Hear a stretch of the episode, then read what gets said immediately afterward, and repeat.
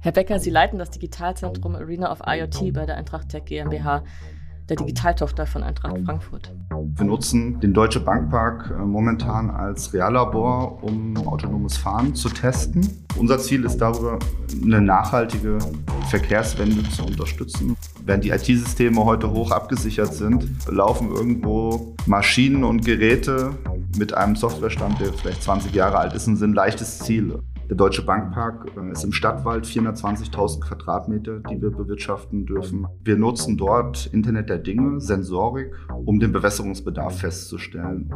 Ganz wichtig sind natürlich aber auch die Spieltage selber, die Spiele. Hat das auch irgendwie Einfluss aufs Spielgeschehen oder auf seine Wahrnehmung, was Sie machen? Nicht alles, was technisch machbar ist, muss umgesetzt werden. Und für uns ist das analoge Erlebnis eben auch von zentraler Bedeutung. Aufgrund eines weiteren Fortschritts in der Digitalisierung des Stadions wird heute kein Fan entscheiden, den Club zu wechseln. Sport, den wir selbst machen, ist wichtig für uns. Sport, den andere machen, auch. Sport lässt uns mitfiebern. Jenseits aller Rivalität und Konkurrenz stiften sportliche Zusammenkünfte immer auch Gemeinsamkeit und Identität. Im Profi- und Leistungssport wie auch im Hobbybereich. Bei den SportlerInnen selbst wie auch bei den Fans. Und nicht zuletzt, auch das gehört zum Bild, ranken sich rund um den Sport vielschichtige wirtschaftliche und politische Interessen. In Deutschland genießt vor allem der Fußball große Aufmerksamkeit, erreicht enorm viele Menschen und bewegt enorm viel Geld. Und so wundert es nicht, dass Fußballstadien außergewöhnliche Orte sind, die diesen Status widerspiegeln. Natürlich finden hier vor allem Fußballspiele statt, und dazu gehören, genauso wie Spielerinnen und Schiedsrichterinnen auf dem perfekten Rasen, Zehntausende Fans in den Rängen sowie Millionen BeobachterInnen am Fernseher und online. Eine Herausforderung für Architektur, Gebäude und Veranstaltungstechnik sowie Sicherheitskonzepte, aber bei weitem nicht die einzige. Denn die aufwendigen Stadien sollen abseits der Spieltage nicht leer stehen, beherbergen andere Großereignisse rund um Sport, auch Musik und Kultur. Dabei bleiben Sportstätten als Veranstaltungsorte und Arbeitsplätze nicht unberührt von der digitalen Transformation.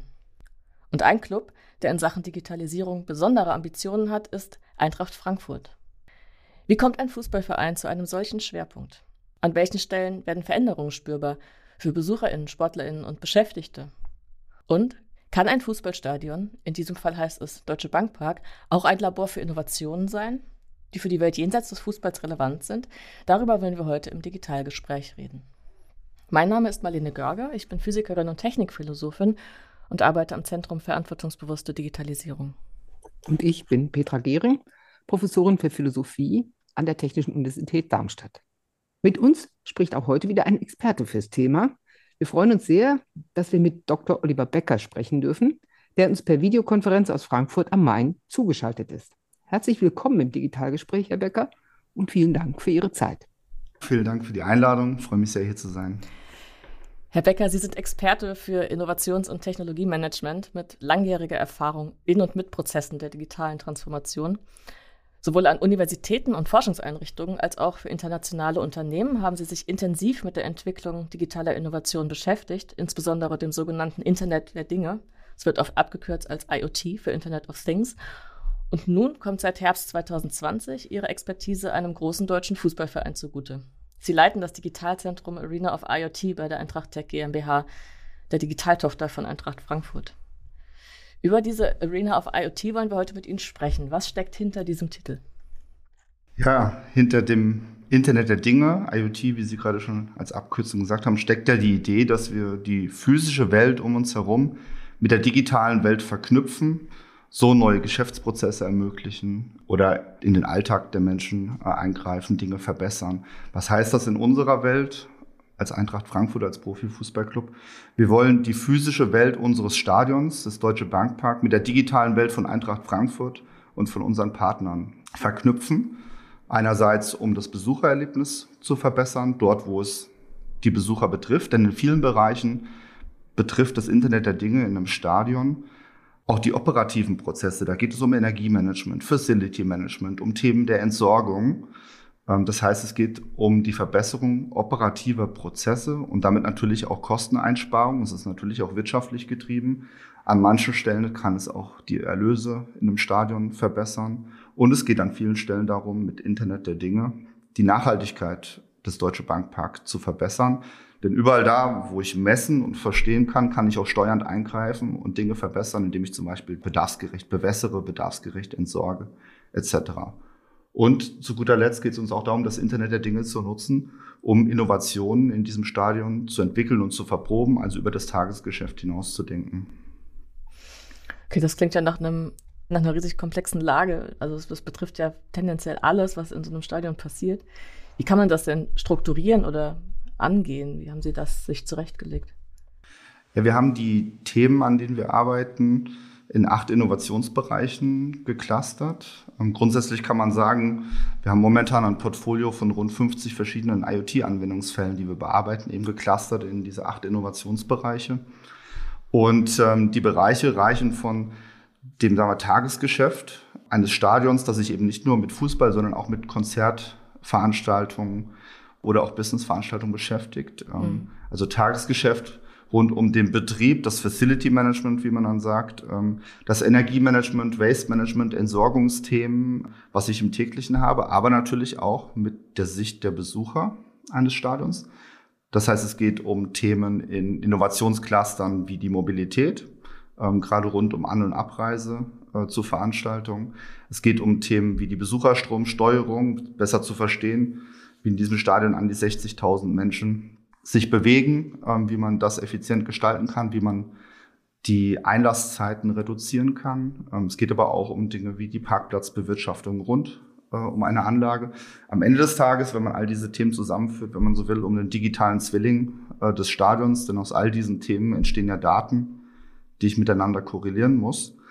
Und zur Frage, wie sind wir zu diesen Themen gekommen und wie haben sich diese Themen entwickelt? Das ist eine Mischung von verschiedenen Herangehensweisen. Das ist einerseits der Blick nach innen in unsere Geschäftsprozesse. Wir sprechen mit allen Fachbereichen innerhalb von Eintracht Frankfurt und auch der Partner, die in den Geschäftsprozessen arbeiten, um zu verstehen, wo sind Herausforderungen, wo sind Bedürfnisse, wo können wir Dinge verbessern aber natürlich auch die Sicht nach draußen. Wo gibt es Herausforderungen für die Besucher? Ähm, wie sieht, wenn man so will, die Journey eines Fans aus, der ins Stadion kommt? Und diese Sichten bringt man zusammen und natürlich bekommen wir auch viel Inspiration aus Forschung und Entwicklung von außen, ähm, aus der Industrie. Und so ergibt sich eben dieses Portfolio an Themen. Wenn ich jetzt mal nachfragen darf, also so wie Sie es beschrieben haben, digitaler Zwilling, am Ende sogar klingt es so, als ob Sie jetzt erstmal alles abbilden und modellieren, also erstmal erfassen, was überhaupt äh, alles passiert an komplexen Prozessen, um dann im zweiten Schritt quasi managend einzugreifen. Ist das richtig, dass Sie jetzt, ich sag mal, fast wie so ein großes Forschungsprojekt erstmal erfassen, abbilden, verdaten und dann im nächsten Schritt weitermachen? Oder stelle ich mir das falsch vor? Ich würde sagen, es kommt sehr auf den Themenbereich an. In manchen Bereichen ist es so, dass wir erst über Simulationen und den digitalen Zwilling arbeiten wollen, bevor man direkt in das laufende System und den Betrieb eingreift, weil es sicherheitsrelevant oder kritisch sein könnte, etc. In anderen Themen geht es eigentlich so vor, dass wir sehr agil und iterativ arbeiten. Das heißt, direkt auch in die Umsetzung gehen ähm, und dann mit den Daten lernen, weiterarbeiten, weiter verbessern, äh, um das vielleicht ein bisschen griffiger und konkret zu machen. Wir arbeiten zum Beispiel an dem Thema Bewässerungsmanagement rund um das Stadion und Dort geht es nicht nur um die Bewässerung der Trainingsplätze, das liegt auf der Hand beim Profifußballclub, aber es geht auch um die Bewässerung der Grünanlagen. Also man muss wissen, der Deutsche Bankpark äh, ist im Stadtwald 420.000 Quadratmeter, die wir bewirtschaften dürfen. Also wir haben sehr viel Grünflächen. Mhm. Und wir nutzen dort Internet der Dinge, Sensorik, um den Bewässerungsbedarf festzustellen. Wir nutzen diese Daten sehr konkret und direkt, um den Bewirtschaftungsexperten, Greenkeeper in unserem Fachjargon, diese Informationen direkt bereitzustellen und die nutzbar zu machen. Der Schritt, auf den Daten zu arbeiten im Sinne von Vorhersagemodellen, Korrelation mit Wetterdaten, Analyse der historischen Daten, um Vorhersagen zu machen. Das ist jetzt quasi Schritt zwei. Und da kommen wir genau zum digitalen Zwilling, der Bewässerungssituation auf dem Gelände. Also wir versuchen sehr schnell Ergebnisse zu erreichen, die Daten den Kollegen bereitzustellen im täglichen Betrieb, aber dann natürlich noch den Schritt weiter zu gehen und zu schauen, was kann man aus den Informationen noch herausholen, um sich weiter zu verbessern. Hätten Sie noch mal ein Beispiel, wo Sie sagen, das macht jetzt Eintracht Frankfurt und andere machen es nicht? Zum Beispiel sowas wie Ticketverkauf, stelle ich mir vor, ist in den meisten Clubs irgendwie ja, digital. Ja. Wo würden Sie sagen, das ist jetzt äh, unique, das machen nur wir? Ähm, können wir vielleicht ein ganz konkretes Projekt rausgreifen, das, glaube ich, in dieser Form äh, kein anderer Sportverein vorangetrieben hat. Wir nutzen den Deutsche Bankpark äh, momentan als Reallabor, um das Thema autonomes Fahren zu verproben und zu testen. Wir haben dort ein Forschungskonsortium aus Forschung und Entwicklung, das sich mit diesem Thema beschäftigt. Es geht am Ende des Tages darum, eine autonome Roboterflotte für die Themen Personentransport, Logistikszenarien und Facility Management, äh, konkret das Thema auch Bewässerung, das ich gerade genannt habe, zu verproben unter sehr realitätsnahen Bedingungen. Und wir stellen, wenn man so will, die Infrastruktur des Stadions als Reallabor, um diese Verprobung durchzuführen. Natürlich erstmal nicht an Spieltagen, da sind wir wieder, wie, wie nah ist man am, am Live-Betrieb, aber natürlich mit der Zielsetzung, wenn diese Dinge abseits des Spielgeschehens funktionieren, die dann auch produktiv zu nutzen und natürlich mit dem Ziel, diese Innovation über das Stadiontor hinaus zu skalieren. Das heißt, die anwendbar zu machen äh, in der Stadt, in der Region, am Flughafen, ähm, denn dort liegen ja die Potenziale für den Einsatz und unser Ziel ist darüber, eine nachhaltige Verkehrswende zu unterstützen, weg vom Individualverkehr. Es zeigt, dass wir über das Tagesgeschäft hinausdenken, zeigt sicher auch, dass Fußball etwas mehr ist als flanke Kopfballtor. Wenn sich ein Profifußballclub in so ein Thema einbringt, Randnotiz, ich hatte gesagt, Forschung und Entwicklung ist hier involviert, gefördert durchs Bundesministerium für Digitales und Verkehr. Auch die TU Darmstadt ist mit mehreren Instituten äh, involviert in dieses Forschungsprojekt, auch die Hochschule Fulda ist also auch sehr nah äh, an der Forschung angelehnt, die natürlich einem größeren Ziel, das wir da alle gemeinsam verfolgen, eben eine nachhaltige Lösung für die Verkehrsprobleme zu schaffen. Jetzt ist das ja eigentlich eine sehr interessante Kooperationslandschaft auch, die Sie da haben, mit Unternehmen, auch mit den Hochschulen, wie Sie es eben beschrieben. Wie gut gelingt das denn da auch vielleicht unterschiedliche Kulturen oder Fachrichtungen, vielleicht auch Erwartungshaltungen an so Prozessmanagement zusammenzubringen? Ist das spannend? Ähm, es ist natürlich ein Spannungsfeld, eine Herausforderung. Vielleicht bleiben wir einfach bei dem praktischen Beispiel, das ich skizziert hatte, rund ums Bewässerungsmanagement. Also ein zentrales Thema ist für mich da das Change Management und um diese digitalen Prozesse. Denn wir kommen ja mit, mit sehr innovativer, neuer Technologie, mit unseren Vorschlägen äh, und gehen ins Tagesgeschäft der Kollegen, äh, die das betrifft, der Besucher, äh, die betroffen sind, etc. Das heißt, das Verständnis, was die Technologie bedeutet, welche Mehrwerte sie bringt, ist, ist ganz zentral.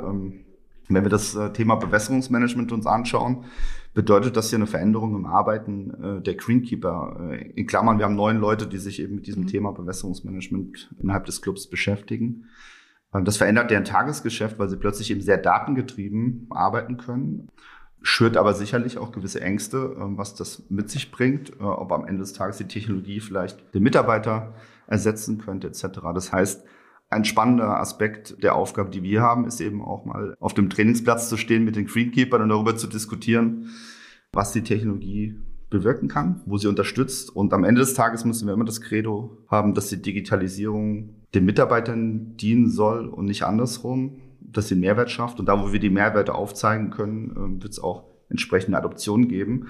Also Change Management ist zentral auf jeden Fall für mich. Shadowing, das heißt, ähm, die Kollegen im Tagesbetrieb zu begleiten, zu verstehen, wie reagiert äh, ein Besucher darauf, wie mhm. werden die Lösungen genutzt und ganz allgemein sicher, ähm, das wäre eine schöne Analogie im Sport, dass man nur als Team erfolgreich ist, frühe Einbindung aller Bereiche. Wir haben mit Eintracht Tech eine eigene Digitaltochter, ähm, die diese Themen treibt, aber wir arbeiten immer in stark gemischten Teams, ähm, Kollegen aus den Fachbereichen, Externe, die uns unterstützen in den Themen, ähm, je nach Thema auch eben aus Forschung und Entwicklung, um das als Team äh, anzugehen und eben auch die Betroffenen frühzeitig einzubinden in diesen Prozess. Ganz wichtig sind natürlich aber auch die Spieltage selber, die Spiele. Die Sportlerinnen und Sportler und die Zuschauerinnen und Zuschauer wie ist denn das jetzt, wenn man sozusagen reingeht ins Stadion? Spielfeld war ja auch so ein Innovationsbereich. Das Spiel selber, die Besucherstromsteuerung. Was merken die Fans an digitalen Neuerungen und hat das auch irgendwie Einfluss aufs Spielgeschehen oder auf seine Wahrnehmung, was sie machen? Mhm. Also ganz praktisch, fast schon unabhängig auch von der Veranstaltung, merkt man es an Lösungen, die die Besucher in unserer neuen App äh, meiner Kila nutzen können. Also wir haben rund um die digitalen Services auch eine neue App aufgelegt ähm, und da ist man ganz konkret natürlich damit konfrontiert, wenn es ums Thema geht. Digitales Bezahlen ist zum Beispiel eine Funktionalität, die man dann im Stadionbesuch hat. Das digitale Ticket, also weg vom Papierticket, das betrifft äh, natürlich die Besucher ganz deutlich. Das Thema äh, rund um Wartezeiten, daran arbeiten wir momentan, mehr Transparenz über die aktuellen Wartezeiten auch ausspielen zu können. Das heißt, sichtbar zu machen, an welchem Eingang welche Wartezeiten entstehen oder an welchen Kiosken äh, beispielsweise. Viele der Themen, die im Geschäftsbereich der Arena of IoT liegen, sind gar nicht so sehr sichtbar äh, für den Besucher, weil wir daher von Themen reden wie dem Energiemanagement, dem Facility Management. Die treten in den Hintergrund, sind vielleicht indirekt sichtbar, wenn wir im, im Facility Management Themen wie bedarfsgerechte Reinigung oder bedarfsgerechte Entsorgung sehen, äh, ist das indirekt sichtbar über ein sauberes Stadion. Aber es ist eher B2B ausgerichtet als B2C. Wenn wir jetzt auf den Platz gehen, das war ja auch Teil Ihrer Frage, äh, in Richtung Sport, haben wir einerseits eine gewisse Trennung. Die Themen, die man ganz eng am Sport hat, äh, zum Beispiel die Nutzung von Variables, äh, um Vitalparameter der Spieler zu tracken oder Videoanalysen etc. Das ist Verantwortungsbereich äh, des sportlichen Bereichs. Das ist eher das Thema auch der Mediziner und Fachexperten. Das ist nicht das Thema der Eintracht Tech als Digitaltochter. Wo es eins sein könnte, ist, wenn ich den Schritt zurückgehe Richtung ähm, Spielstatistiken etc.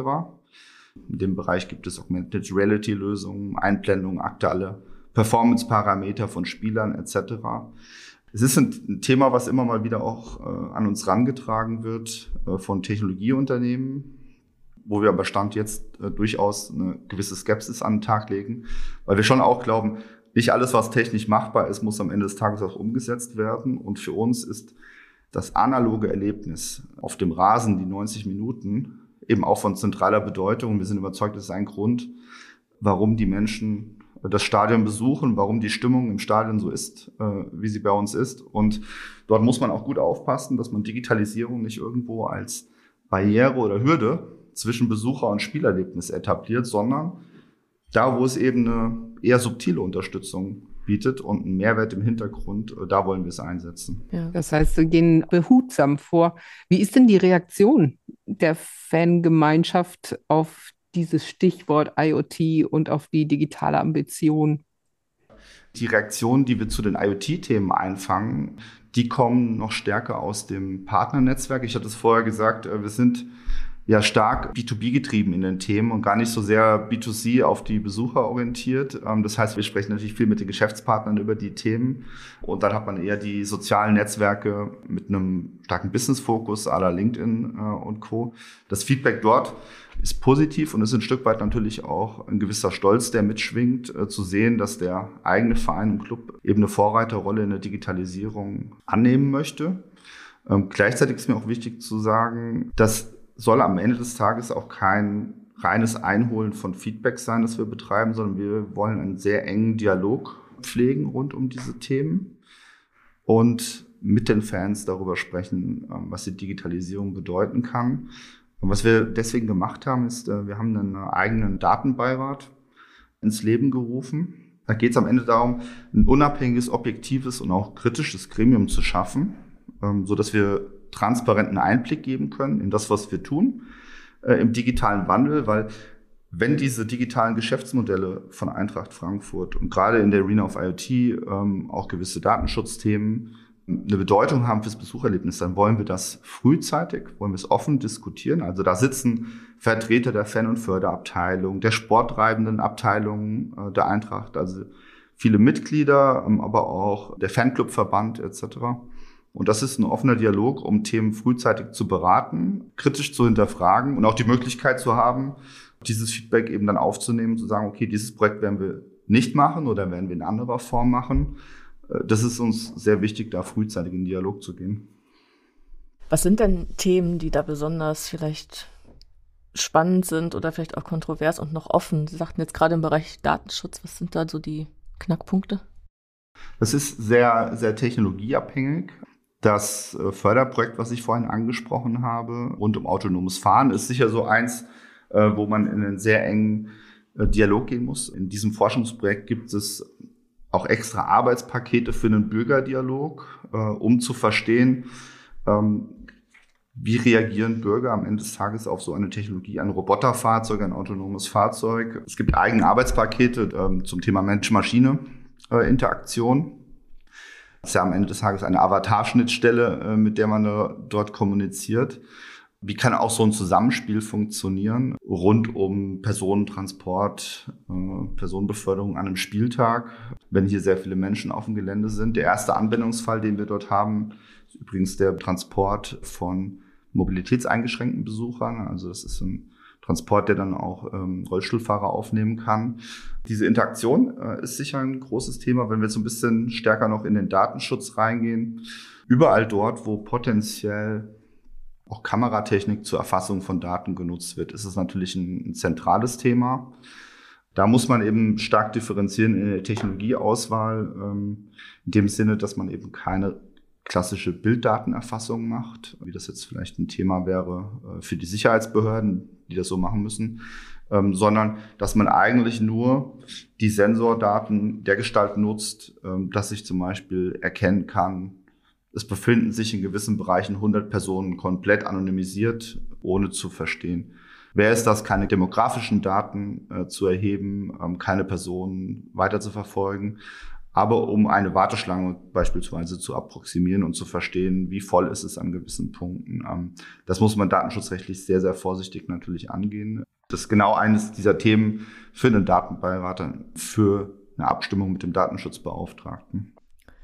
Sie haben ja ähm, vorhin schon so ein bisschen angedeutet, was so die Motivation ist jetzt auch bei der Eintracht Frankfurt. Aber vielleicht können wir das nochmal detaillierter besprechen, vielleicht auch so ein Stück weit auf der Zeitachse. Also wann hat man entschieden, sich so ambitioniert der Digitalisierung zu widmen und was steckt für eine Motivation dahinter bei der Eintracht?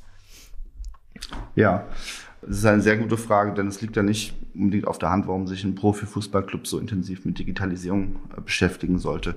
Wir haben uns grundsätzlich als Club die Frage gestellt, wie können wir nachhaltig wachsen in unserem Geschäft und da gibt es natürlich verschiedene Handlungsoptionen und wir haben eine sehr schnell für uns ausgeschlossen. Als Traditionsverein möchten wir nicht wachsen, indem wir äh, Investorengelder in den Club bringen und äh, Mitbestimmungsrechte abgeben, sondern wir möchten organisch wachsen aus eigener Kraft in Themen, die wir treiben können und die wir besetzen können und haben dann für uns äh, entschieden, dass die Digitalisierung eben so ein Wachstumsfeld ist, ähm, in dem wir über neue digitale Geschäftsmodelle wachsen können. Das ist auch ganz klar der der Auftrag äh, der Eintracht Tech über digitale Geschäftsmodelle eben Erlöse zu generieren, die wir dann unserem Mutterunternehmen der Fußball AG zuführen können. Und haben so ähm, entschieden, die Digitalisierung voranzutreiben. Anfangs als ein Projekt innerhalb des Clubs und dann 2019 als formal äh, Ausgründung als eigene GmbH, als Digitaltochter Eintracht Tech. Die Themen die ich jetzt verantworten darf, rund um das Internet der Dinge, waren eben auch schon 2019 natürlich in Konzeptform da und dann sind wir 2020 stärker in die Umsetzung gegangen und ähm, haben jetzt eben eine Vielzahl von Projekten realisieren können. Also, was ich gut verstehen kann, ist, dass man sozusagen wirtschaftlicher arbeiten kann, nachhaltiger mit digitalen Werkzeugen. Sie hatten das Wassermanagement genannt und Besucherstromsteuerung, besseres Erleben des Spiels und so weiter. Das mit den Geschäftsmodellen, die dann auch Erlöse einspielen, habe ich noch nicht verstanden. Also das klingt ja noch nach echten Ausgründungsprojekten. Hm. Ja, da muss man ein bisschen eintauchen in, in die Partnerwelt und das Ökosystem, äh, in dem wir uns bewegen und wie wir mit Unternehmen und der Industrie äh, zusammenarbeiten. Am Ende des Tages ist es so, ähm, wir bauen einen digitalen Leuchtturm, der in seiner Ausprägung, in unserer Form auch in der Sportclub-Landschaft in Europa einzigartig ist mit der Breite und Tiefe der Themen. Und wir haben ein eigenes Team aufgebaut mit Technologie-Know-how, aber wir sind stark darauf angewiesen, externe Partner, insbesondere aus der Industrie, mit ihrem Know-how zu integrieren. Das heißt, wir bringen Technologie, Innovation und Lösungen, kommen von den Partnern rein in diesen Leuchtturm. Was Eintracht Frankfurt an den Tisch bringt, ist auch die Reichweite, die Sichtbarkeit, die Emotionalisierung rund um diese Themen. Also da trifft Innovation Emotionen am Ende des Tages, wenn diese Partner zusammenkommen. Und das bedeutet, jetzt aus der wirtschaftlichen Sicht gesprochen, dass die Unternehmen Partnerschaften eingehen und an der Stelle auch in Eintracht Frankfurt investieren. Man muss das klar differenzieren äh, von einem sagen wir, klassischen Sportsponsoring. Äh, dann redet man über, über Trikot oder Bandenwerbung äh, etc., weil man sehr stark von den inhaltlichen Themen kommt. Im Kern steht immer ein gemeinsames Innovationsprojekt, ein IoT-Projekt, das wir umsetzen. Und da drumherum bauen wir auch eine Marketing- und Kommunikationsgeschichte ähm, auf, die wir gemeinsam erzählen. Äh, und so generieren wir am Ende des Tages über diese Partnerschaften auch von unseren Industriepartnern Erlöse. Das heißt, äh, die dürfen dann Werbung damit machen, dass sie mit ihnen erfolgreich zusammenarbeiten oder Dinge entwickeln. Am Ende des Tages ähm, wird das integriert in einen Marketingplan, eine Kommunikationsstory äh, der Unternehmen. Und uns ist wichtig, dass es eben einen inhaltlichen Kern hat, ein Projekt, so dass wir über die Mehrwerte reden können, über den Einfluss auf die Nachhaltigkeit, aufs Besuchererlebnis äh, etc. Und natürlich hilft es den Unternehmen am Ende des Tages auch. Ähm, wenn man so will, ist es ein, sehr einzigartiger und innovativer Referenzcase, den die Unternehmen schaffen können, den sie dann natürlich auch äh, vertrieblich nutzen. Hm. Und dieser Aspekt, dass sie das Stadion dann auch als Labor zur Verfügung stellen für Dinge, die außerhalb der Fußballwelt äh, relevant sind, war die von Anfang an Teil dieses Konzepts oder kam die irgendwann später? Das haben wir eigentlich schon sehr früh mitgedacht, weil wir gesagt haben, wir wollen nicht nur das Tagesgeschäft mit digitalen Lösungen verbessern, sondern wir wollen eben auch mittelfristig denken. Wir wollen schauen, was sind die großen Themen, äh, die wir vorantreiben. Es ist ein bisschen das Selbstverständnis, das wir als Club haben Motor für die Digitalisierung in dieser Region äh, Frankfurt-Rhein-Main sein zu wollen. Ähm, aus der Reichweite und Sichtbarkeit, die der Club hat, leitet sich für uns, und so nehmen wir es auf, auch eine gesellschaftliche Verantwortung ab, etwas Sinnvolles und Gutes damit zu tun. Und wenn wir es schaffen, Sichtbarkeit für so ein Thema rund um die Verkehrswende, äh, um die Mobilität zu schaffen und so ein zentrales Forschungsprojekt voranzutreiben, tun wir das natürlich gerne. Insofern sind wir schon immer so aufgestellt gewesen, dass wir sagen, wir wollen einerseits ein Spielfeld schaffen, um Innovationen zu testen und gleichzeitig natürlich unser Tagesgeschäft verbessern, denn äh, auch dort gibt es natürlich noch sehr, sehr viele Dinge, die, die optimiert werden müssen. Gibt es Dinge, wo Sie sagen, da fehlt Ihnen einfach noch eine Partnerwelt? Da gibt es Lücken, auch vielleicht in Deutschland, was die Kompetenzen angeht?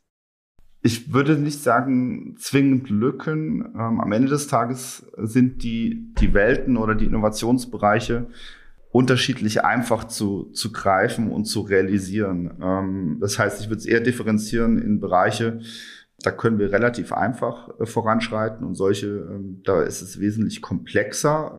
Nicht im Sinne von, es ist ein kompletter Whitespot und es fehlt uns jemand, aber wenn wir mal ein Thema anschauen, wie alles rund ums äh, Facility Management, wo ich zum Beispiel Füllstände messe von Müllbehältern oder Bedarf für Reinigung oder für Bewässerung.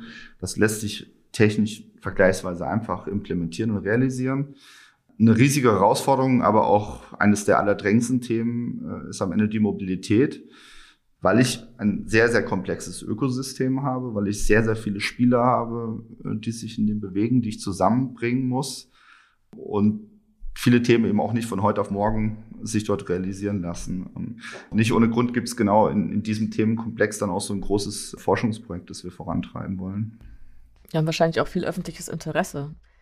Woran merken Sie denn, wenn ein, wenn ein Innovationsbereich so einen neuralgischen Punkt getroffen hat? Haben Sie dann viel Feedback aus bestimmten Bereichen? Wird das dann an Sie rangetragen oder arbeiten Sie selbstständig mit Ihrer Einschätzung ja, also einerseits haben wir natürlich für die Themen jeweils einen Medienkommunikationsplan dahinter, um die Inhalte selbst auszuspielen. Man sieht natürlich dort an den Reichweiten und Sichtbarkeiten, die man generieren kann, ähm, schon das Interesse, aber besonders stark sieht man es daran, wenn eben von außen Informationsanfragen an uns rangetreten werden. Um bei durchgängigen Beispielen zu bleiben, auch ähm, das Förderprojekt gerade nochmal aufgreifen.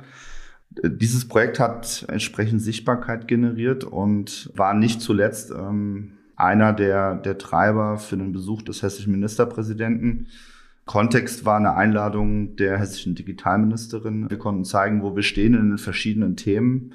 Das heißt, das generiert Sichtbarkeit äh, in der Politik. Das ist für uns natürlich ein gewisser Indikator der Relevanz der Themen, an denen wir arbeiten. Und das generiert am Ende des Tages natürlich auch TV-Beiträge, Printbeiträge in den großen äh, Tageszeitungen. Und das ist natürlich auch ein Gradmesser der Relevanz für ein breiteres Publikum. Manchmal sind die Themen ja auch eher für ein Fachpublikum, aber das hat natürlich eine sehr breite Sichtbarkeit äh, generiert. Das ist dann immer ein ganz guter Gradmesser natürlich. Wie sehr setzen Sie überhaupt auf Kommunikation dabei? Man könnte sich ja auch vorstellen, dass es sowas wie so eine Echtzeitkommunikation, eine schnelle Kommunikation äh, mit den vielen Leuten gibt, die am Stadion sind, im Stadion, davor und danach, auf Wegen. Peilen Sie sowas auch an? Wenn wir in dieses Thema äh, Besucherstromsteuerung schauen, muss es das Ziel sein, solche Informationen auch quasi in, in Echtzeit äh, zur Verfügung zu stellen. Ähm, da ist natürlich, ich hatte vorhin die App angesprochen, meiner Kieler, äh, ist es ein Medium, was schon jetzt eine sehr hohe Anzahl von Stadionbesuchern nutzt und bei sich hat und damit natürlich ein geeigneter Kanal. Wir arbeiten auch an einer digitalen Stadionkarte, die dort äh, eingebunden sein soll. Äh, wenn ich in so einer Karte Echtzeitinformationen eingeblendet bekomme im Sinne von aktuelle Wartezeit, sei es am Eingang, sei es am Fanshop, sei es am Kiosk. Die Auslastung der Parkplätze ist sicher auch so ein, so ein Kriterium. Habe ich eine Echtzeitsicht, wo ist denn für mich als Besucher an relevanten Punkten gerade, äh, wie ist die Situation, welche Informationen liegen vor? Ähm, das ist das, was wir kommunizieren, ja. Ich meinte jetzt äh, aber auch die andere Richtung, also dass man als Besucher, als äh, beteiligte Person sich bei Ihnen melden kann, dass Sie also eine Zweiwegkommunikation eröffnen. Ist das angedacht? Am Ende des Tages findet die heute schon sehr, sehr intensiv statt, äh, und zwar über alle Social-Media-Kanäle, die wir bespielen. Äh, und das ist ein nicht unerheblicher Teil natürlich auch der Medienarbeit, sei es ähm, in der Fanbetreuung, ähm, sei es im Zuschauerservice, äh, der sich mit diesen Anfragen beschäftigt. Also das ist nicht mehr natürlich nur der klassische Anruf im Zuschauerservice, sondern auf allen Social-Media-Kanälen eigentlich muss man genau diesen, diesen Rückkanal auch bearbeiten. Ähm, an manchen Stellen sagt man schon, das gilt für viele Profifußballclubs, ist man ja auch mittlerweile ein halbes Medienunternehmen äh, und das ist nur ein Aspekt äh, dieser Thematik. Werden da denn auch, ich sag jetzt mal so aus den Reihen der, der Fans oder der Menschen, die sich für Fußball interessieren und solche Entwicklungen auch interessieren, aber vielleicht dann auch Politik, die auf sie aufmerksam wird, vielleicht mal Vorschläge oder sogar Erwartungen an sie herangetragen? Also dieses Motiv, Motor für die Digitalisierung in der Region zu sein, nimmt die Region das auf? Absolut. Also es kommen sehr, sehr viele Vorschläge, muss man sagen, gerade rund um, um das Stadionerlebnis äh, und, und die Abläufe im Stadion kommen sehr viele Vorschläge auch. Und das ist ja extrem wichtig äh, am Ende des Tages. Ähm, keiner will hier in einem Elfenbeinturm Digitalisierung treiben und vorantreiben. Wir brauchen ja genau dieses Feedback. Insofern sind wir froh und dankbar, äh, dass es zurückgespielt wird. Und das ist ja ein Stück weit auch das Schöne. Jeder hat ja dort eine Sicht und eine Meinung, wie man dieses Erlebnis verbessern kann, ähm, wo Digitalisierung vielleicht anders genutzt werden soll und ähm, muss auch ein Stück weit dann unser Handeln insofern bestimmen, dass wir sagen, Digitalisierung da, wo sie Dinge verbessert und unterstützt, ohne im gleichen Atemzug zu sagen, Digitalisierung um der Digitalisierung willen und wir schließen dann vielleicht äh, Nutzergruppen aus. Also ich habe vorhin über das digitale Ticket gesprochen. Gleichwohl können Sie beim Stadionbesuch heute immer noch auch ein Papierticket nutzen. Ähm, es ist eben kein Schwarz oder Weiß, denn uns ist auch bewusst, dass es Benutzergruppen gibt, die ihre Gründe haben, warum sie das nicht können oder wollen. Insofern muss man durch Mehrwerte überzeugen und nicht eben von heute auf morgen einen Schalter umlegen. Das klingt so ein bisschen, als seien Sie dann auch so eine Art Plattform für Digitalisierungsdiskussionen oder eben auch ähm, so ein Austausch über Bedürfnisse. Ja, am Ende des Tages muss es das sein. Eintracht Frankfurt versteht sich in, in vielen, vielen Bereichen als, als Plattform, als Kommunikationsplattform, als Vernetzungsplattform. In diesem Sinne, wenn man so will, als Diskursplattform. Das ist ja die die spannende Herausforderung, der wir uns stellen dürfen, ähm, als Traditionsverein mit einem äh, entsprechenden Werteverständnis hier so ein innovatives Thema zu treiben, alle mitzunehmen auf diese Reise, wenn möglich zu überzeugen, ähm, aber auch eben niemanden auszuschließen in diesem ganzen Prozess. Das ist das, was uns täglich umtreibt äh, in den Themen. Haben Sie schon mal erwogen, den Aspekt mit Digitalität irgendwie auch zu symbolisieren?